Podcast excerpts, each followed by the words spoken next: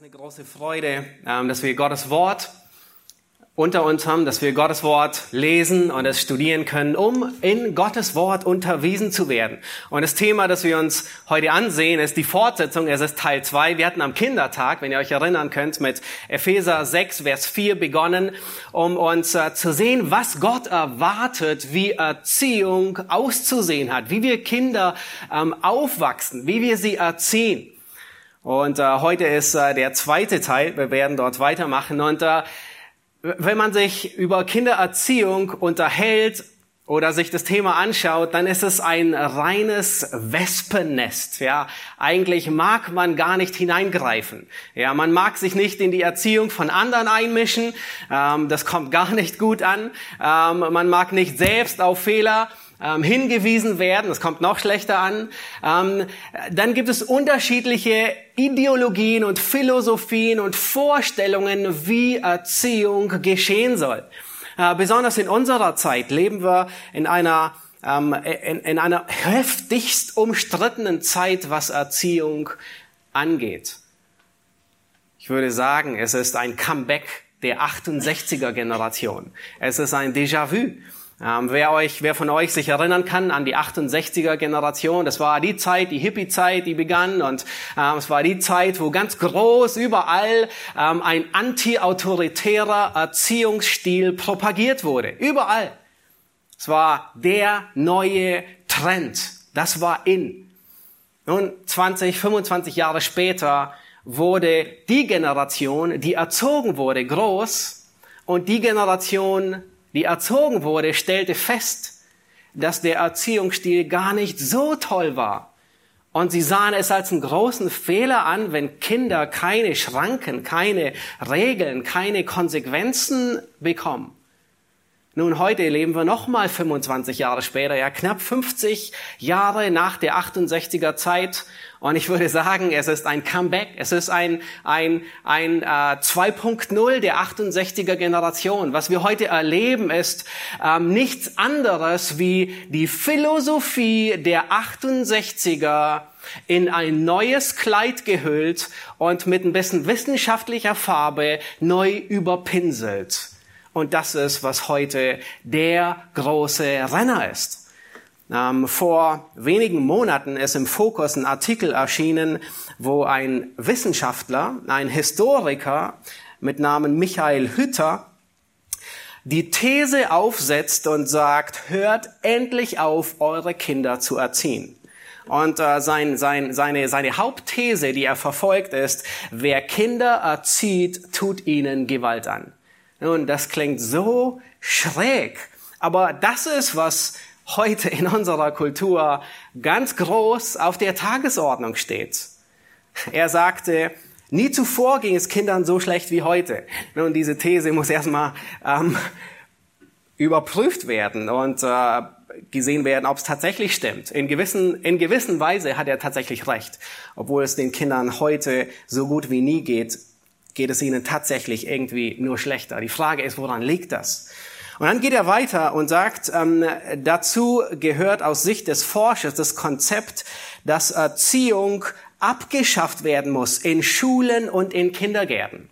Und dann sagt er einen Aussatz, äh, eine These und ähm, er hat tatsächlich verstanden, worum es geht. Er sagt, wenn wir behaupten, Kinder müssen erzogen werden, unterstellen wir, dass sie als fehlerhafte Menschen zur Welt kommen und richtig gemacht werden müssen. Nun, das hat er wirklich auf den Punkt treffend verstanden. Und dann sagt er weiter, das Gegenteil sei jedoch der Fall. Kinder kommen als soziale, hochbegabte Wesen zur Welt. Die Probleme entstehen erst dann, wenn Erwachsene versuchen, sie zu verändern. Und er hat viel Lob von anderen Neurobiologen, von anderen Wissenschaftlern. Und das ist ein, ein Artikel, der, ähm, wo, wo wir denken, was, was ist wirklich wahr über Kindererziehung? Er betont und sagt, wenn wir unser, von unseren Kindern Respekt, Anerkennung, gegenseitige Unterstützung, soziales und humanes Verhalten wollen, dann müssen wir genauso auch mit ihnen umgehen. Das tun wir aber nicht, indem wir versuchen, sie zu verändern. Er sagt, vielmehr sind sie von Natur aus Kinder, die Respekt, Anerkennung und Unterstützung und humanes Verhalten entgegenbringen. Und ich denke, er war nie Lehrer und ist auch keiner. Also ich, ich schätze, ähm, er, er, er bräuchte wahrscheinlich da ein bisschen Nachhilfe, einfach mal zu sehen, wie normal aufwachsende Kinder heranwachsen. Aber das ist wirklich, was, was heute ganz groß ähm, unsere Gesellschaft vertritt, die Zeit, in der wir leben. Und wir haben in, in dem Lied, im zweiten Lied, das wir gesungen haben, haben wir eine Aussage ähm, gesungen und die war so wichtig und ich denke, die ist so wichtig, dass ich sie wiederholen will. In der dritten Strophe haben wir gesungen, ich werde keiner Macht der Welt. Und dann stand da, und keiner Weisheit trauen. Auf Jesu Tod und Auferstehen will ich mein Leben bauen wenn wir wiedergeboren sind, wenn wir Kinder Gottes sind, dann bauen wir unsere Philosophie, unsere Lebensphilosophie, unser Weltbild, unsere Gedanken nicht auf die Philosophie, auf die Weisheit dieser Welt. Nun, das heißt nicht, dass wir weltfremd leben wollen. Das heißt nicht, dass wir naiv sein wollen. Das heißt nicht, dass wir Wissenschaftler, die die Schwerkraft entdeckt haben oder nicht entdeckt, sondern vielmehr bestätigt haben, dass wir nicht glauben oder dass wir denken, die Erde sei immer noch flach oder so. Nein, wir wollen nicht weltfremd sein und die Dinge nicht ablehnen, sondern wir wollen sie am Wort Gottes prüfen und am Wort Gottes messen. Und wenn sie das bestätigen, nun, dann, dann stimmen wir dem mit überein. Aber wenn sie dem Wort Gottes entgegen sind und das Wort Gottes untergraben, das Wort Gottes als falsch erklären, sich dem Wort Gottes weigern, nun, dann müssen wir zurückkehren zu dem, was wir gesungen haben und sagen, ich werde keiner Macht der Welt und keiner Weisheit trauen auf Jesu Tod und Auferstehen will ich mein Leben bauen. Und er hat es bewiesen. Er ist die Liebe. Er selbst starb. Das ist der Beweis, dass er uns wirklich liebt. Dass all das, was sein Wort sagt, wirklich die Wahrheit ist. Insbesondere bei diesem so wichtigen Thema, dass wir uns heute, dem wir uns heute zuwenden wollen, der Kindererziehung. Nun, wir sind in Epheser 6, Vers 4. Ihr habt es im Wochenblatt schon gelesen. Ähm, der Titel lautet Für den Himmel erziehen. Ähm, äh, und dieser Abschnitt, auch wenn er primär an die Väter oder an die Eltern gerichtet ist, ist nicht ausschließlich für die Väter oder für die Eltern, sondern in diesem Abschnitt lehrt uns Gott das grundlegende Verständnis von biblischer Erziehung, von Christus zentrierter Erziehung. Und egal, ob du Vater oder Mutter bist, ob du Kinder hast, egal ob du Opa bist ähm, oder ob du Kinderstunden, Jungschau oder Jugendmitarbeiter bist oder in irgendeiner Weise mit Kindern zu tun hast, egal ob Gott dir irgendwann Kinder schenken wird, die du dann erziehst, musst du wissen, was das Grundgerippe ist, wie Gott sich Erziehung vorstellt.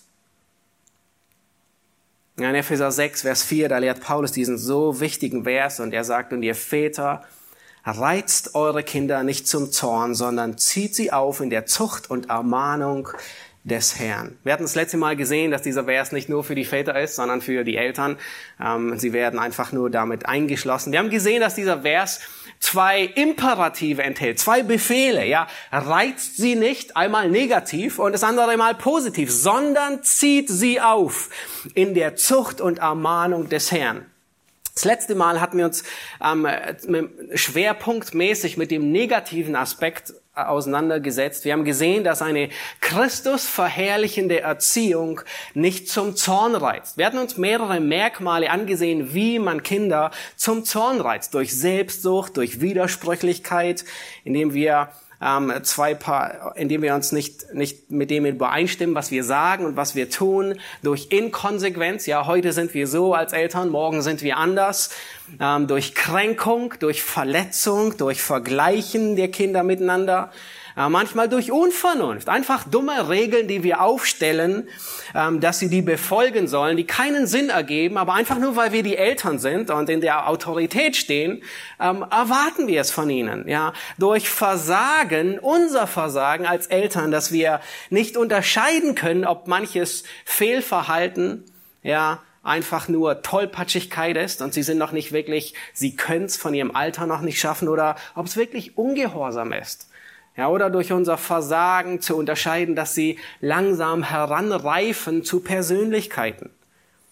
MacArthur, er sagte, erwarte nicht Perfektion, sondern halte Ausschau nach Wachstum. Das ist so grundlegend. Ja, wir wollen wirklich sehen, ist ein Wachstum da in, bei den Kindern und nicht, es äh, sind sie wirklich hundertprozentig ähm, perfekt in allem, was sie tun. Ja, das geht gar nicht. Sie können es nicht sondern wir wollten Ausschau halten nach Wachstum. Nun, was wir uns heute ansehen wollen, ist der zweite Teil. Und ich habe ihn betitelt mit eine Christus verherrlichende Erziehung erzieht für Christus. Das ist, was wir uns heute ansehen wollen. Schaut euch den zweiten Teil von Epheser 6, Vers 4 noch einmal an. Und dort sagt, sagt Paulus, sondern er zieht sie auf in der Zucht und Ermahnung des Herrn. Nun, es ist so wichtig bei dem, was wir lesen. Gott hat nicht viel über Erziehung niedergeschrieben in seinem Wort. Ja, wir wünschen uns manchmal, er hätte viel mehr, ähm, ein paar mehr Kapitel verfasst und er hat sehr wenig geschrieben. Eigentlich können wir dankbar dafür sein, dass er uns nicht vorgeschrieben hat, äh, wann wir die Kinder zu wecken haben, wann sie ins Bett gehen müssen, äh, wie viel Zeit sie spielen dürfen und, und was alles nicht. Ja, preisen wir den Herrn für all die Freiheiten, die er gegeben hat. Aber was wir tun müssen, ist darauf zu achten, was Paulus hier sagt und was er nicht sagt. Wo legt Paulus den Schwerpunkt nicht hin? Nun, stell dir vor, in deiner erweiterten Großfamilie ist ein junges Paar, das erwartet ihr erstes Kind. Nun, vielleicht bist du die Schwiegermutter und du liebst es, jede Menge Rat zu erteilen. Ja, vielleicht auch einfach nur ein guter Freund, der andauernd nur ungefragt seinen Senf dazu gibt. Nun, was würdest du alles vorschlagen, diesem jungen Paar, ähm, was, worauf würdest du Wert legen? Diesem jungen Paar, das jetzt ein Kind bekommt, was soll es tun? Nun, ich habe eine Liste zusammengestellt, ja. Du würdest wahrscheinlich sagen, nun still, solange es geht. Muttermilch ist das Gesündeste für dein Baby. Geh regelmäßig zum Babyschwimmen. Nun, das soll den Kleinen richtig gut helfen in der Entwicklung. Vielleicht würdest du sagen, fang schon lieber zu Hause an, mit dem Kleinen noch vor der Schule ihm ein wenig Lesen und Schreiben beizubringen, so dass er es nicht so schwer hat in der Schule. Nun, vielleicht würdest du sagen, sorg auf jeden Fall für eine gute Schulausbildung. Hoffentlich geht er aufs Gymnasium oder sie und äh, hoffentlich studiert er nachher einen guten und ordentlichen Beruf. Und insgeheime denkst du bei dir selbst, weil du schon älter wärst, nun, einen Arzt ist immer gut in der Familie zu haben. Ähm, das habe ich erst von einem unlängsten Gespräch bei uns in der Familie gehört. nun, vielleicht würdest du auch sagen, diesem jungen Ehepaar, nun, meld deinen Kleinen auf jeden Fall zur Musikschule an. Ähm, wir als Eltern bezahlen auch den Unterricht, aber Musik fördert ähm, die künstlerische Begabung und hilft. Und oh, das Wichtigste habe ich noch vergessen. Achte auf jeden Fall auf eine gesunde Ernährung bei deinem Kleinkind. Es gibt schon so viele Allergien heutzutage. Nun, man könnte die Liste tatsächlich fortführen und ein Dreiwerk, ein, ein dreibändiges Buch daraus machen. Ja, ihr könnt euch das ausmalen, was man alles sagen kann. Nun, die Frage ist, hat Paulus irgendetwas davon erwähnt? Und es wäre fast schon amüsant. Er hat nichts davon erwähnt. Was ist Paulus das Wichtigste? Zieht sie auf. Erzieht sie. Nein. Zieht sie auf mit Zucht und Ermahnung. Auch nicht. Sondern habt ihr gesehen, was Paulus sagt? Er sagt, zieht sie auf in der Zucht und Ermahnung des Herrn. Nun, wo, wo liegt der Schwerpunkt, den Paulus setzt? Der Schwerpunkt liegt auf der Seele. Alles andere machen wir sowieso, sie großzuziehen. Nun, seit Jahrtausenden lernen Kinder das Krabbeln. Seit Tausenden von Jahren bringen Eltern ihren Kindern das Gehen bei. Richtig? Du kannst gehen. Preis den Herrn. Aber es gab Eltern, die es dir beigebracht haben. Seit Tausenden von Jahren bringen Eltern ihren Kindern bei viele Dinge, um sie fürs Leben vorzubereiten. Seit Tausenden von Jahren geben ihren, geben Eltern ihren Kindern irgendetwas zu essen, damit sie groß und stark werden. Nun, vielleicht hast du den Satz auch gehört von deinen Eltern. Ich möchte, Kind, ich möchte das Beste für dich. Sicherlich, oder? Und nun dieser Satz, ich möchte das Beste für mein Kind, der ist so weit verbreitet und du hast ihn bestimmt von deinen Eltern gehört. Nun, wenn du Kinder hast, hast du ihn wahrscheinlich auch schon gesagt zu deinen Kindern. Und all die Eltern, die ich getroffen habe, entweder sie haben diesen Satz gesagt oder sie würden vollkommen hundertprozentig damit übereinstimmen. Es gibt sehr, sehr wenig Eltern, die nicht wirklich das Beste für ihre Kinder wollen. Aber die Frage ist, die entscheidende Frage ist, was ist wirklich das Beste für dein Kind? Und es ist ganz einfach, in einer kurzen Antwort. Das Beste ist Christus. Das Beste ist Christus. Das Kostbarste an deinem Kind ist nicht seine musikalischen Talente, sein Intellekt, später ein guter Anwalt oder Arzt zu werden, sondern das Kostbarste an Kindern ist ihre Seele. Alles andere vergeht und verblasst. Versteh mich nicht falsch. Gute Bildung ist wichtig. Und gesunde Ernährung ist wichtig und Sport und Musik ist wichtig und wir wollen sie darin unterstützen. Aber der Ratschlag, den der Schöpfer selbst, derjenige, der Kinder gibt, der Ratschlag, den Gott selbst Eltern gibt, ist, zieht sie auf in der Zucht und Ermahnung des Herrn. Das Beste für sie ist, dass sie Gott lieben und ihren Nächsten lieben. Das Beste für sie ist, dass sie Gott widerspiegeln und ihn verherrlichen, weil sie in seinem Abbild geschaffen sind. Und dafür wollen wir arbeiten und ringen und beten und darauf hinarbeiten. Unsere Arbeit, die ist nicht abgeschlossen, wenn Sie lesen und schreiben können. Unsere Arbeit ist nicht abgeschlossen, wenn Sie dann studieren gehen. Unsere Arbeit ist nicht abgeschlossen, wenn Sie die Pubertät überlebt haben und wir auch. Ähm, nein, sondern der Schwerpunkt, den Gott legt, ist auf Ihre Seele. Und dort wollen wir den Schwerpunkt auch hinlegen. Das Evangelium, es verändert alles. Das Evangelium, es verändert Erziehung. Und das Erste, mit dem das Evangelium beginnt, ist die Priorität in der Erziehung. Das Evangelium setzt eben den Schwerpunkt auf die Seele.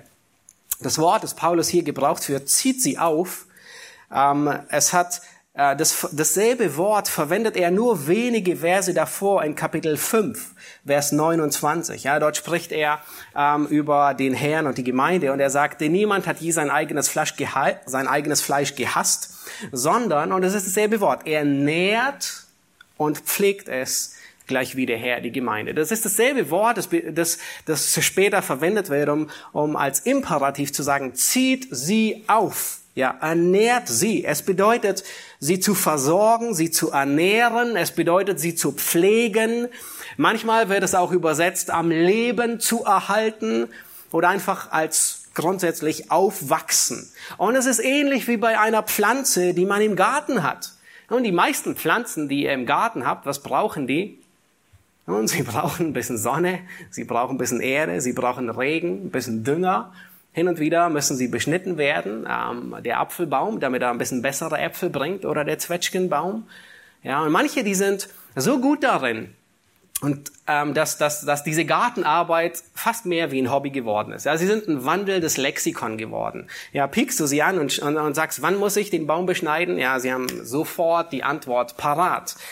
Martin Lloyd Jones, er sagt, und er, er, er, trifft es wirklich auf den Punkt, er sagt, wenn Menschen der Pflege ihrer Kinder so viel Beachtung schenken würden wie der Pflege ihrer Haustiere oder Pflanzen, dann wäre die Situation eine ganz andere.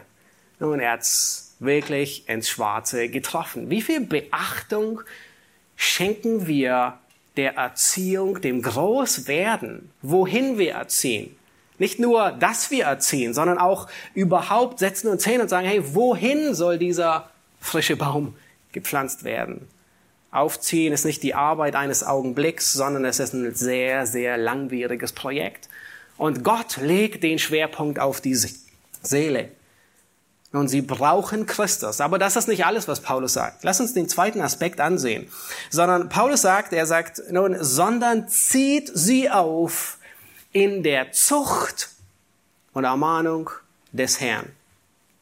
Nun, dieser Satz zieht sie auf in der Zucht des Herrn. Der ist irgendwie ein bisschen komisch und ich weiß nicht, ob ihr darüber nachgedacht habt, was bedeutet er? Es ist ein bisschen ein sonderbarer Satz.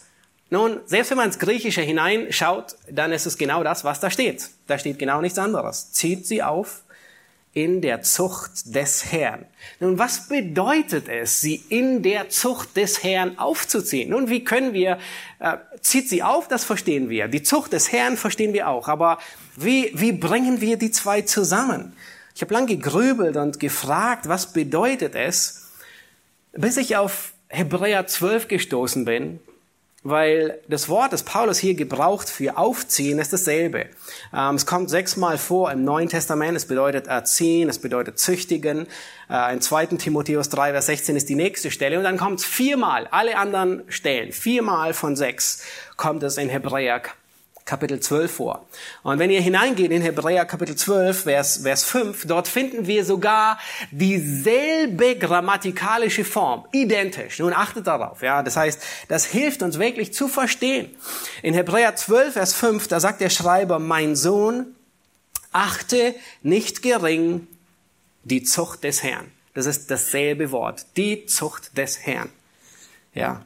Und dann führt der Schreiber des Hebräerbriefes dies ein bisschen weiter aus. Und er sagt, was ist die Zucht des Herrn? Ja, Vers 10 sagt er, denn jene haben uns, also er spricht von unseren Eltern, die Väter, für wenige Tage gezüchtet, so wie es ihnen richtig erschien. Er aber, wenn Gott uns erzieht und uns züchtigt, zu unserem Besten. Und er sagt das Ziel. Warum? Damit wir seiner Heiligkeit teilhaftig werden. Und dann Vers 11, Danach, also nach der Züchtigung, gibt sie eine friedsame Frucht der Gerechtigkeit.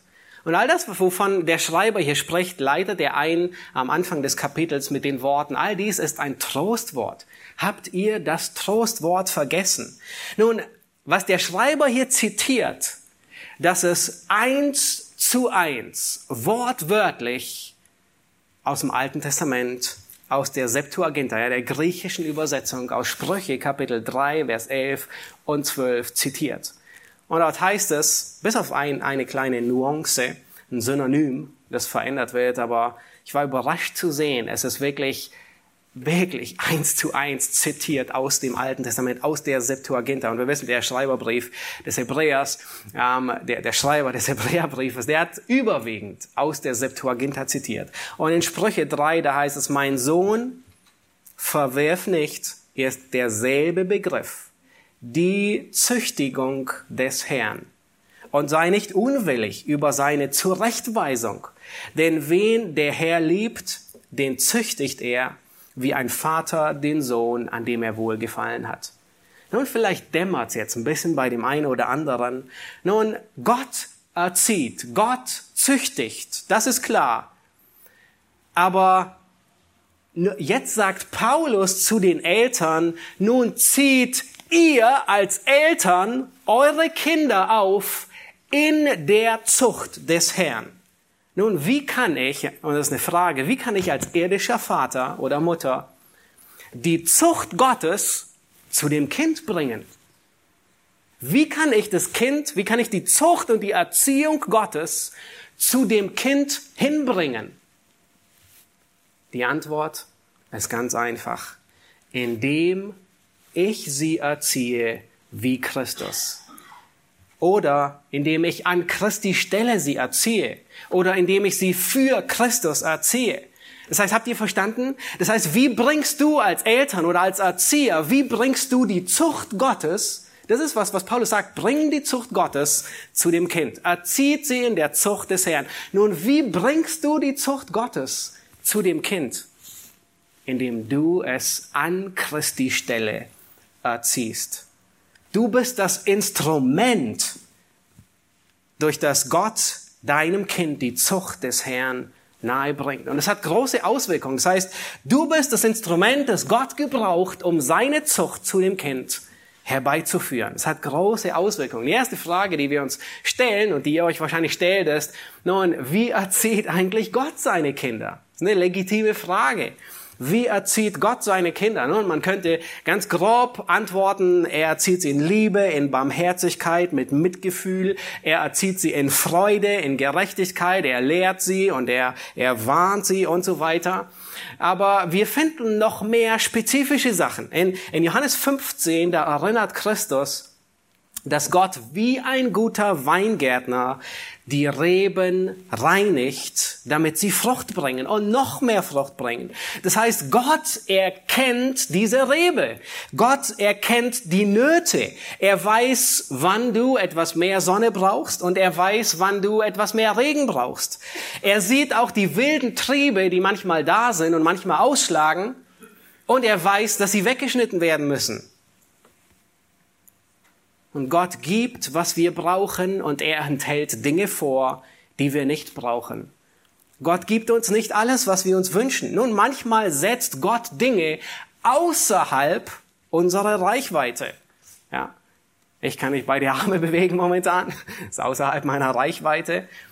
Ähm, Mose wurde nicht gestattet, über den Jordan zu gehen. Und manchmal gestattet Gott und gibt nicht alles, was jemand sich wünscht. Nun, in dem Buch Die Pflichten der Eltern, das ist ein unglaublich gutes Buch über ähm, das Thema der Kindererziehung, äh, sagt Charles Ryle Folgendes. Er sagt, fürchte dich nicht davor, deinem Kind zu versagen, was aus deiner Sicht zu seinem Schaden wäre, so sehr es sich das auch wünschen mag. Warum? Nun, es klingt so überhaupt nicht aktuell.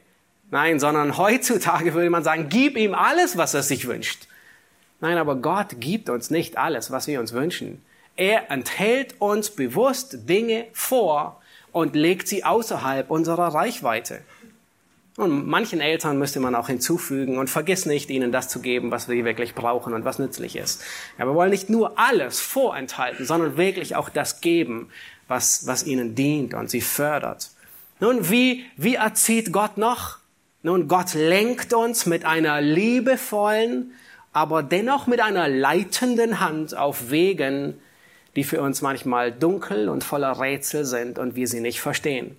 Nun, nicht selten führt Gott seine Kinder Wege, die ihnen dunkel erscheinen, Wege, die von Tränen gekennzeichnet sind, Wege, die schmerzhaft sind und die sie nicht verstehen. Aber Gott lenkt sie hindurch, nicht, weil er sie schikanieren will, sondern weil er ein Ziel mit ihnen verfolgt. Nun, nicht mit der Peitsche peitscht er sie durch, sondern in einer liebevollen und dennoch bestimmenden Hand führt er sie durch. Und das sehen wir in so viele Art und Weise. Als das Volk Israel aus Ägypten zog, nun, welchen Weg führte sie Gott? An einer Stelle steht, er führte sie nicht den direkten Weg durch die Wüste, bei den Philistern vorbei, sondern einen großen Umweg. Nun, nicht weil Gott sie schikanieren will, sondern weil er weiß, dass auf dem Weg, auf dem kürzesten Weg, würden sie bald kämpfen müssen und sie waren nicht vorbereitet. Das würde sie noch mehr frustrieren, gleich ans Schwert packen zu müssen. Und sie hatten noch nicht mal Schwerter. Am Ende der dritten Missionsreise, da wird Paulus für mehrere Jahre auf Eis gelegt einfach aus dem Verkehr gezogen. Nun, zunächst war er drei Jahre in Caesarea gefangen, ich glaube zwei oder drei Jahre. Ähm, dann kommt diese letzte, die letzten Kapitel der Apostelgeschichte, wo die Reise nach Rom beschrieben wird. Und es anzunehmen, dass er mindestens, hm, Entschuldigung, es ist anzunehmen, dass er mindestens zwei Jahre noch in Rom inhaftiert wurde. Das heißt, Paulus, er war fünf Jahre mindestens aus dem Verkehr gezogen. Nun, nicht weil Gott ihn schikanieren wollte, sondern weil Gott ihn andere Wege führte.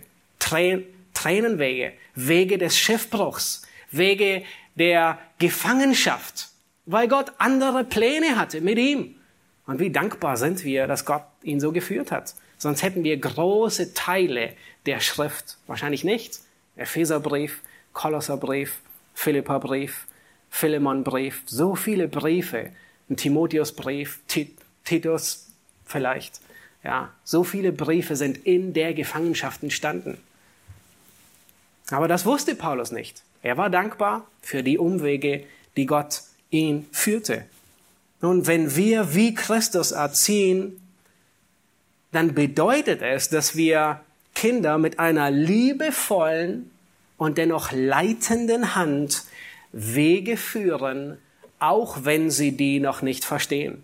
In unserer Gesellschaft, ich hatte es gerade einleitend vorgelesen, ist genau das, was über Bord geworfen wird. Ja, man verlässt den sicheren Hafen dieses, dieses göttlichen Prinzips und man bewegt sich wirklich und manövriert sich in gefährliche Gewässer hinein, weil man das Prinzip über Bord geworfen hat. Es ist nicht mehr in Kindern eine klare Richtung anzugeben, sondern sie sollen selbst feststellen und entdecken, was gut für sie ist. Nun, das klingt so humanistisch, das klingt so postmodern.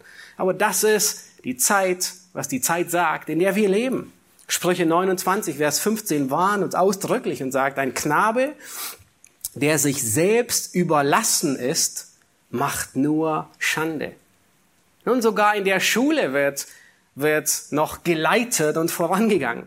Preis den Herrn, wir sind dankbar, dass, äh, dass in der Schule noch nicht gefragt wird, äh, jeden äh, jeden Morgen um 8 Uhr, nun Kinder, was möchtet ihr heute gerne tun? Wollt ihr gern spielen, einen Film anschauen? Wollt ihr gern Sport machen, Mathe oder Deutsch? Nun, wenn, wo kämen wir hin, wenn das geschehen würde? Ich bin mir fast sicher, dass wahrscheinlich 90 Prozent aller Schüler in der Grundschule nie das einmal eins lernen würden. Aber preis den Herrn, es gibt einen Stundenplan und man leitet auch dort Kinder zu Dingen, die sie sonst nie tun würden. Nun, du fragst deine achtjährige Tochter nicht, willst du heute Morgen zur Schule gehen? Nein, es gibt sowas wie Schulpflicht. Sie müssen hingehen, abgesehen, wenn sie jetzt krank sind oder todkrank oder was auch immer oder ein Unfall geschehen ist. Du fragst auch nicht, willst du heute Mittagessen? Nun, was wäre, wenn dein Fünfjähriger es zwei Wochen lang verweigert? Nun, er würde sterben. Du bist auch nicht lieblos oder gehässig und setzt ihm, klatscht ihm 14 Tage lang nur Spinat auf den Teller. Nein, sondern du leitest, das ist das göttliche Prinzip, das wir sehen, leiten mit einer liebevollen, aber dennoch einer bestimmenden Hand, die weiß, wohin sie geht. Und du leitest sie und bringst ihnen bei, den Gottesdienst zu besuchen. Und manchmal würden sie es vielleicht nicht unbedingt tun. Und manchmal haben sie vielleicht gar keine Freunde.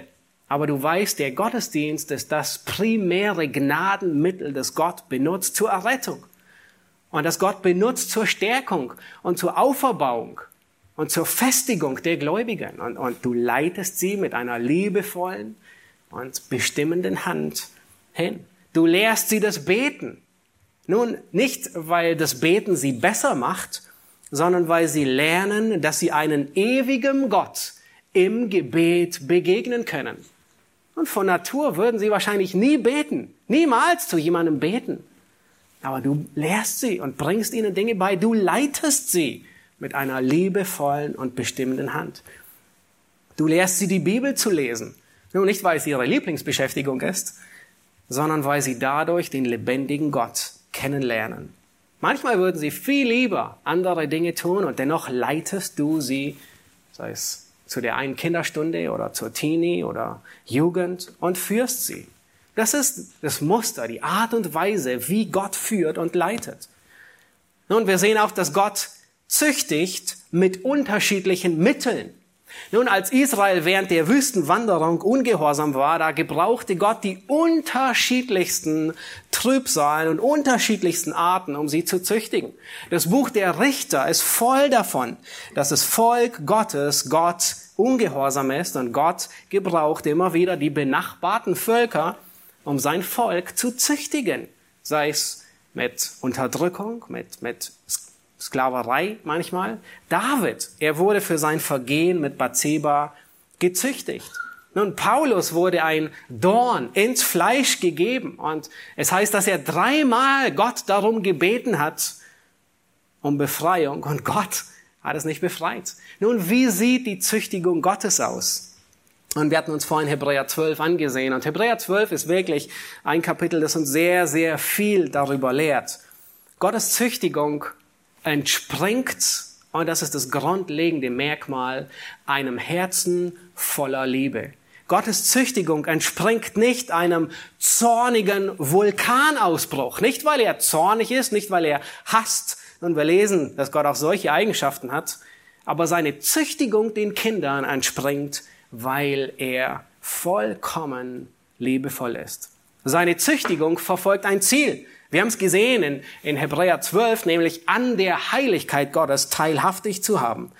Es geschieht nicht, weil Gott sich rächen will. Es geschieht nicht, weil er sein Kind beschämen will, weil er es öffentlich vor allen demütigen will. Nein, sondern Gott will, dass es wächst in der Gerechtigkeit. Hebräer macht deutlich, dass Züchtigung keine Freude macht, sondern vielmehr Traurigkeit.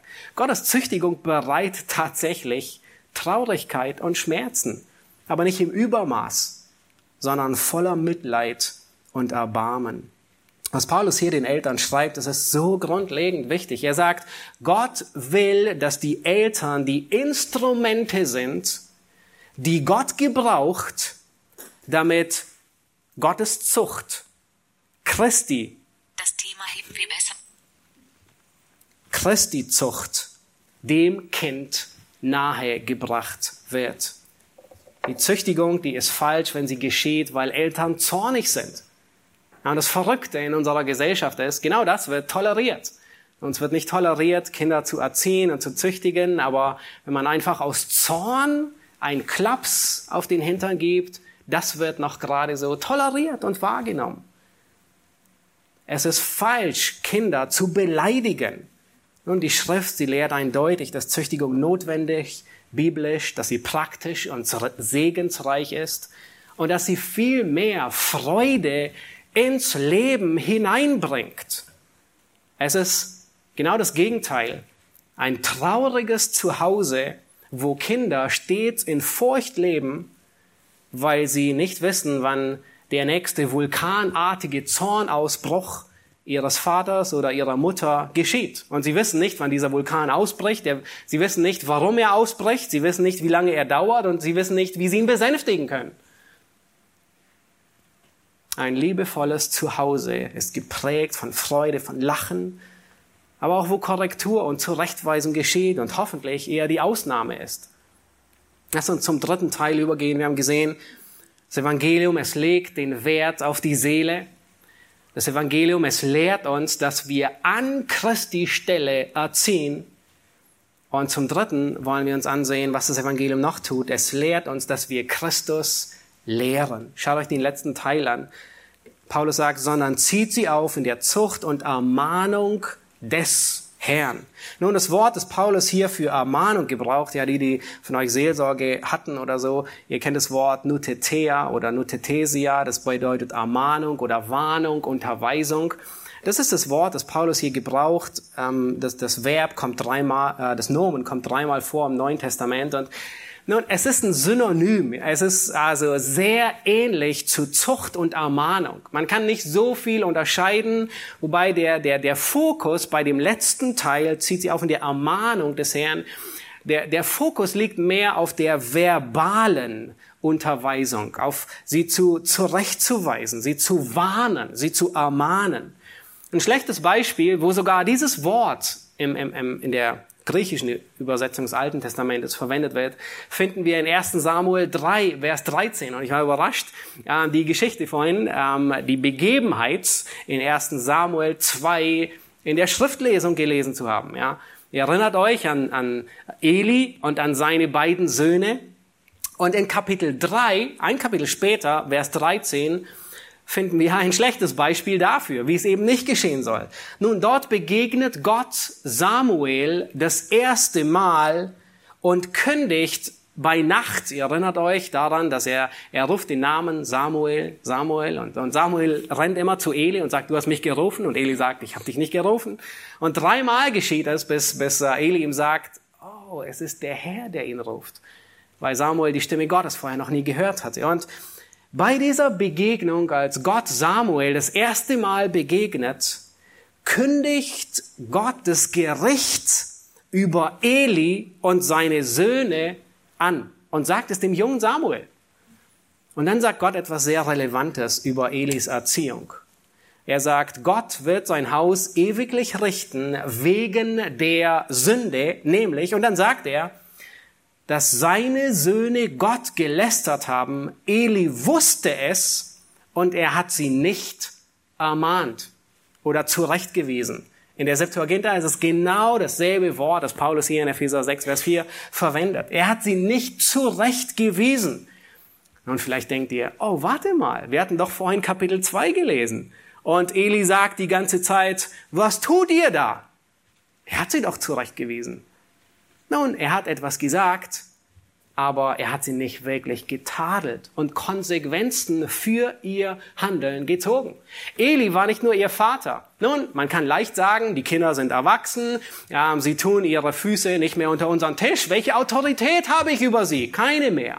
Nun, das mag berechtigt sein, aber in dem Fall war Eli nicht nur ihr Vater, sondern er war auch ihr Arbeitgeber. In dem Fall war Eli der hohe Priester und seine beiden Söhne waren Priester, die gegen Gott handelten. Und Eli, wir haben gesehen, vorhin in der Schriftlesung, er hat sie mündlich getadelt und gesagt, was tut ihr da? Aber er hat nicht wirklich die Konsequenzen gezogen.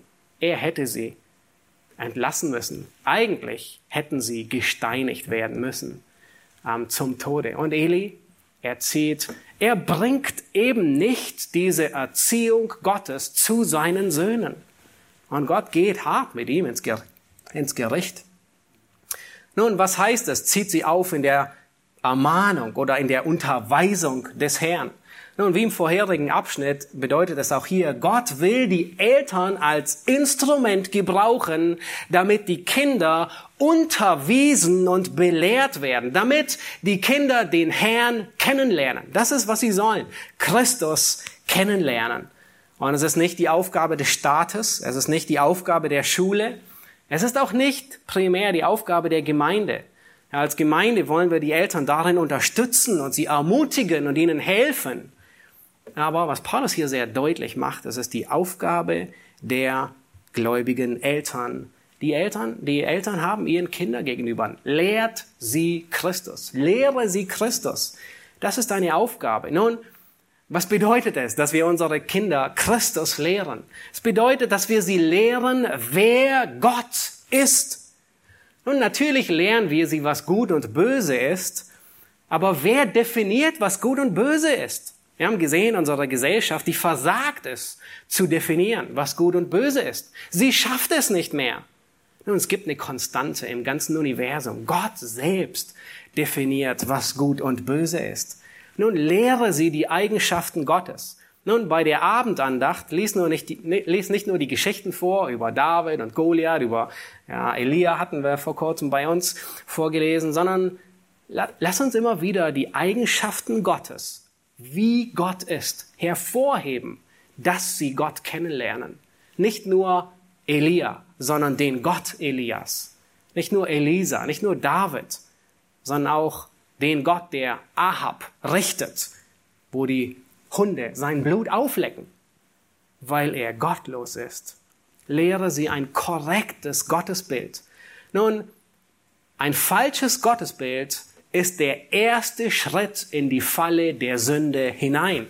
Und es beginnt bereits im Garten Eden. In 1. Mose 3, vielleicht erinnert ihr euch noch ganz ver, verzerrt, nun die Schlange, was ist das Erste, was die Schlange vermittelt?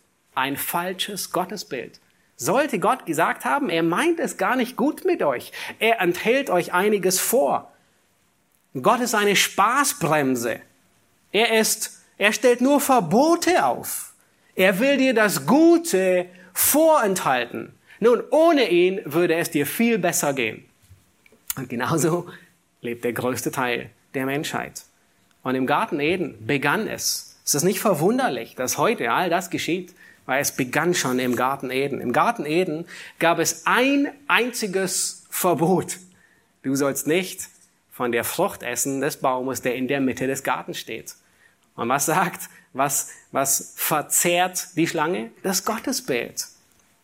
In allem anderen hat Gott Freiheit geschenkt. Und erst mit zunehmender Sünde, je mehr Sünde hinzukam, umso mehr Gebote wurden gegeben, um die Sünde eben einzudämmen.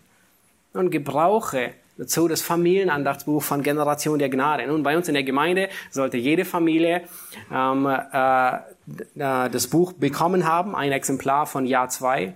Gebrauche es. Nun, lehre deine Kinder Christus. Lehre sie ein korrektes, nicht ein verzerrtes Gottesbild. Stell Fragen. Nun, Kinder lieben Fragen. Es macht ihnen Spaß und es hilft dir zu sehen, ob sie Dinge wirklich verstanden haben. Nun, manchmal kann man auch einen Katechismus gebrauchen. Bei 3L, da gibt es so einen kleinen ähm, Kinderkatechismus. Die wenigsten wissen, dass es den gibt. Der Katechismus, er war eine der ersten Errungenschaften der Reformation. Nun, Kindern wurde Theologie beigebracht in jungem Alter. Und das ist, was Sprüche 22, Vers 6 lehrt.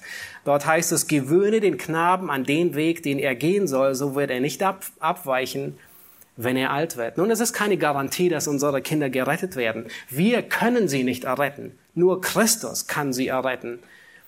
Und wir können sie erst recht nicht mit Drohen, mit Zwang und mit Gesetzlichkeit erretten. Aber wir können sie belehren und sie unterweisen und sie zu Christus bringen. Nun lehre sie die Furcht Gottes. Lehre sie, wer Gott ist. Nun aus der Wahrheit, wer ist Gott, ergeben sich viele praktische Auswirkungen für das tägliche Leben. Man nennt dies auch die Gottesfurcht.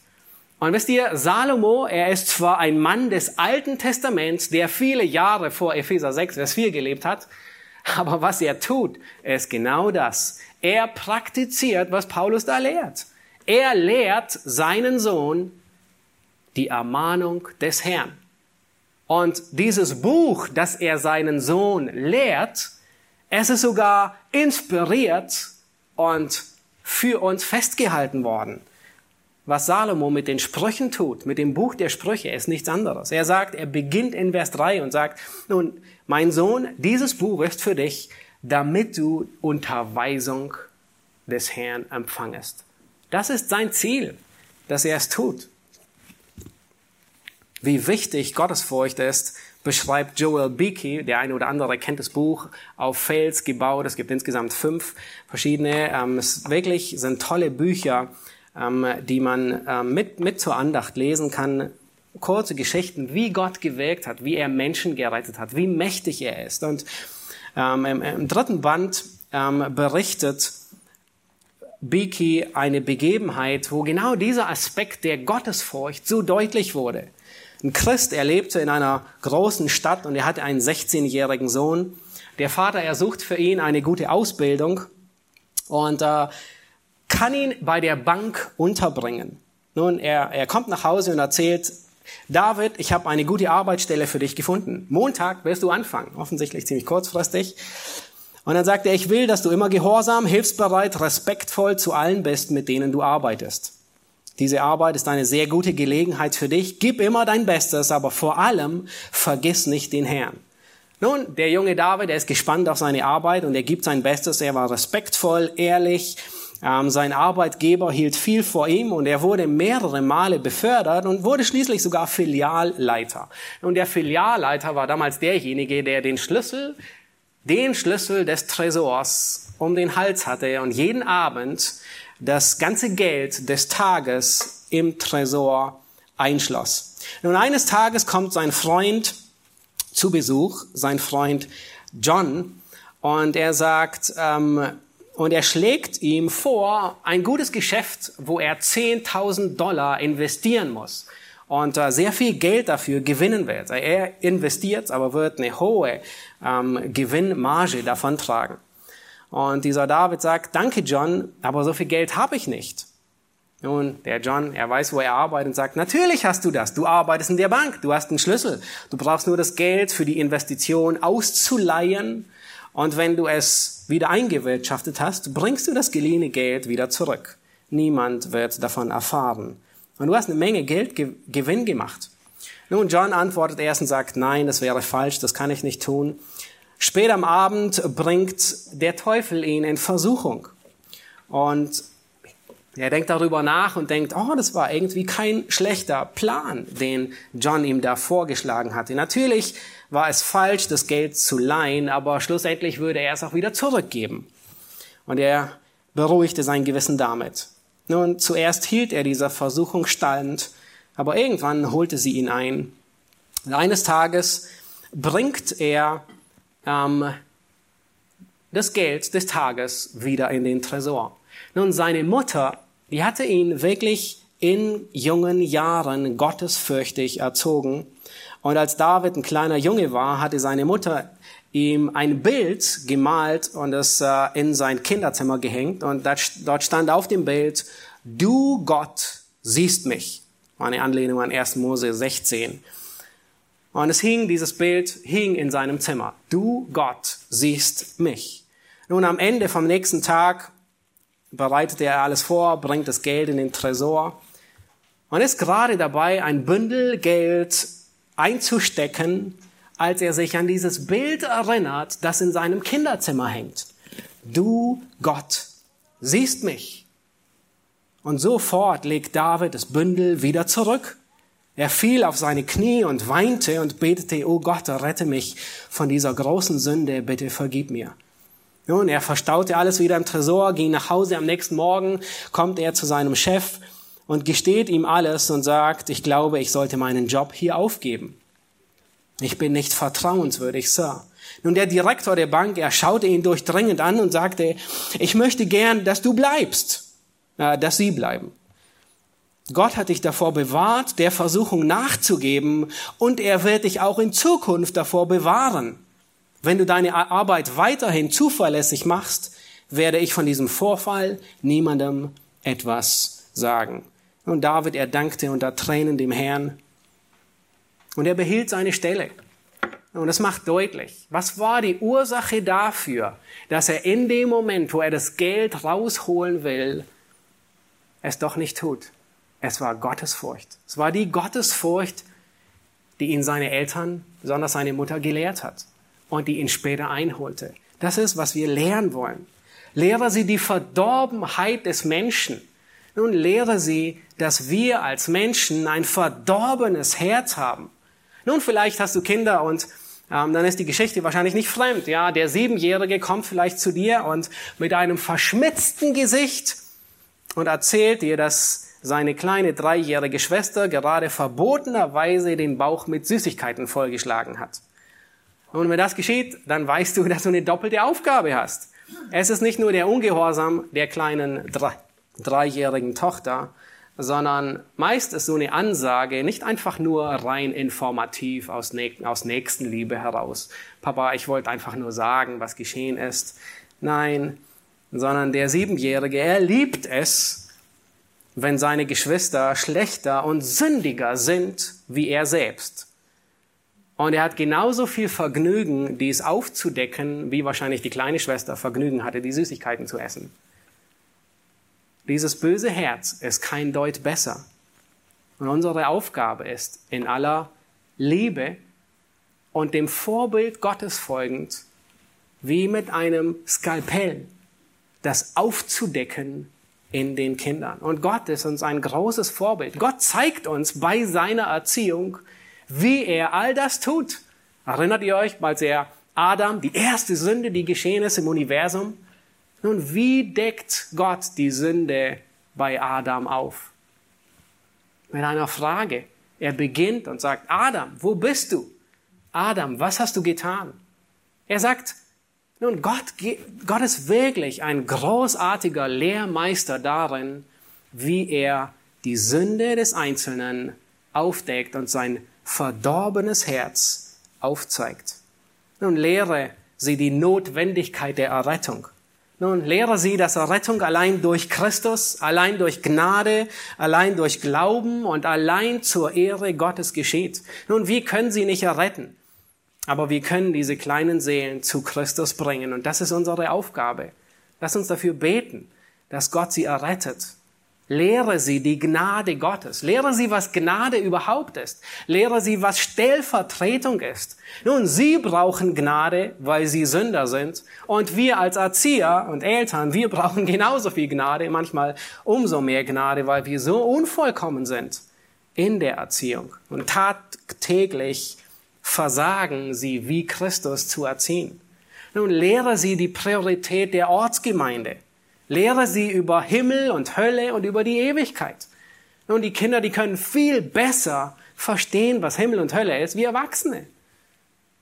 Irgendwie seltsam. Und sie freuen sich zu erfahren, was geschieht.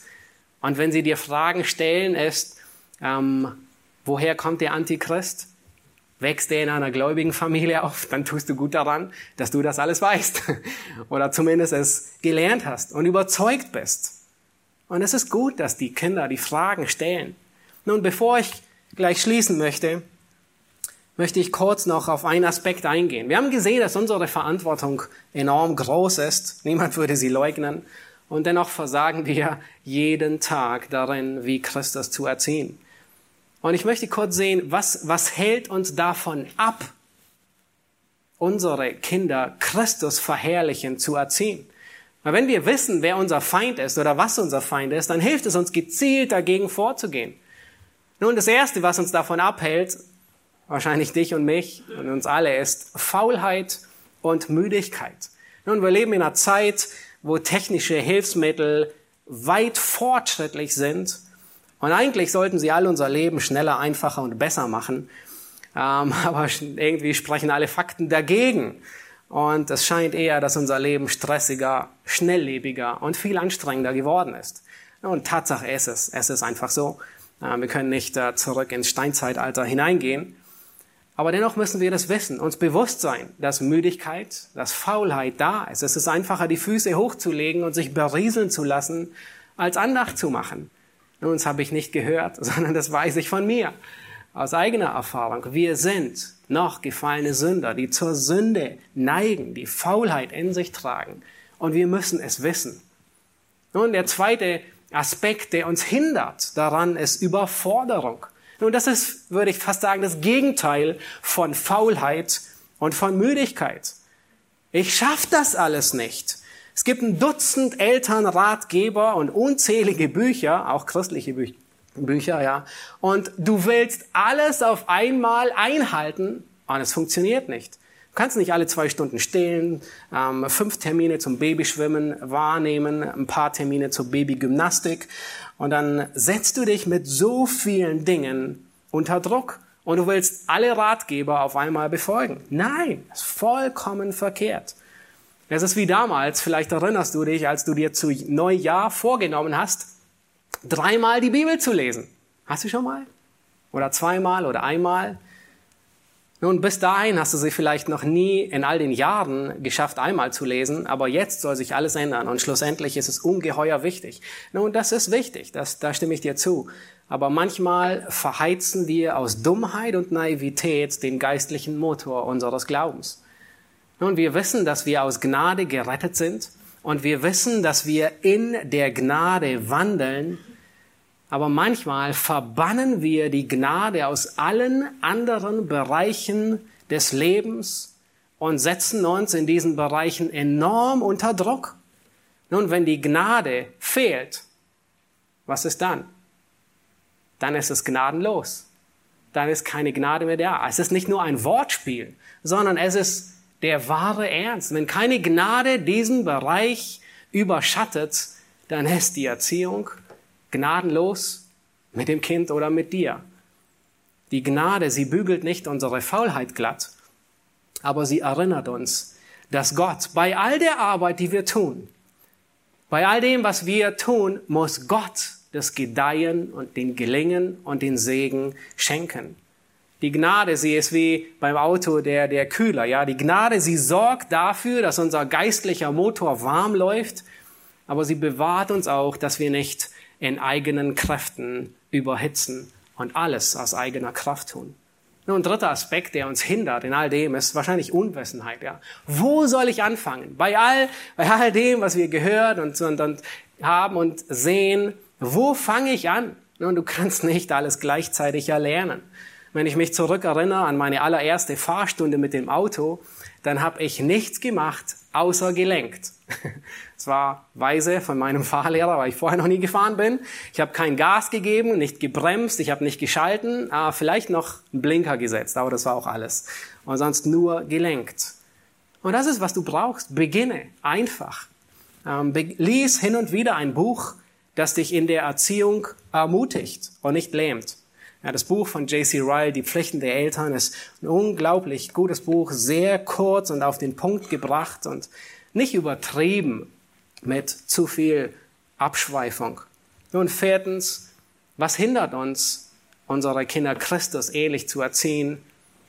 Ist, dass Erziehung keine Ferien macht. Und gerade in der Sommerpause, wo alle im Urlaub sind und alle nur von Ferien, Urlaub und Erholung sprechen, ist es manchmal trügerisch und wir müssen uns erinnern, dass Erziehung nie in Ferien geht, nie in Urlaub macht.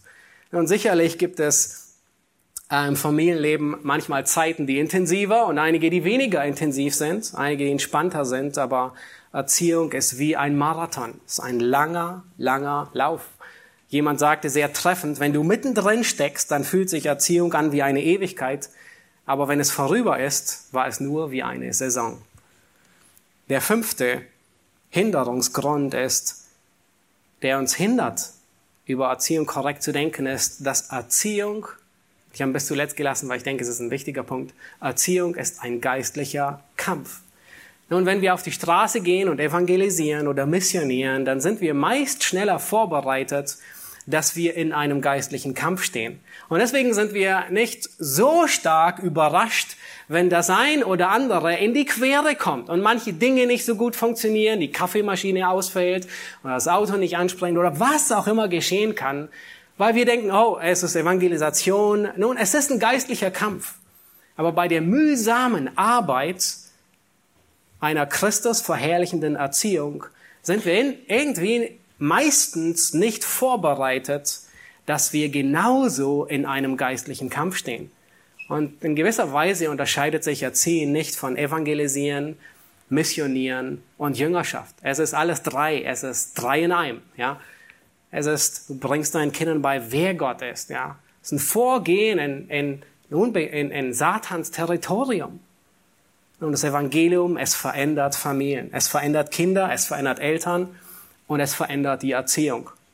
Es verändert die Priorität der Erziehung, haben wir gesehen, und setzt den Schwerpunkt auf die Seele des Kindes. Das Evangelium verändert die Art der Erziehung, nämlich du bist das Instrument in der Hand Gottes, um deinem Kind die Zucht des Herrn nahezubringen. Du erziehst wie Christus oder an Christi Stelle. Und wir haben gesehen, das Evangelium, es verändert den Inhalt der Erziehung. Nun, bei all dem, was wir Kindern beibringen in 18 Jahren und beibringen wollen, wollen wir, wisser, wollen wir sicherstellen, dass das Wichtigste gelehrt wird und nicht versäumt wird, nämlich Christus. Das ist das Beste und Einzige, was sie brauchen. Lasst uns beten. Ihr dürft gerne, sofern es möglich ist, dazu aufstehen.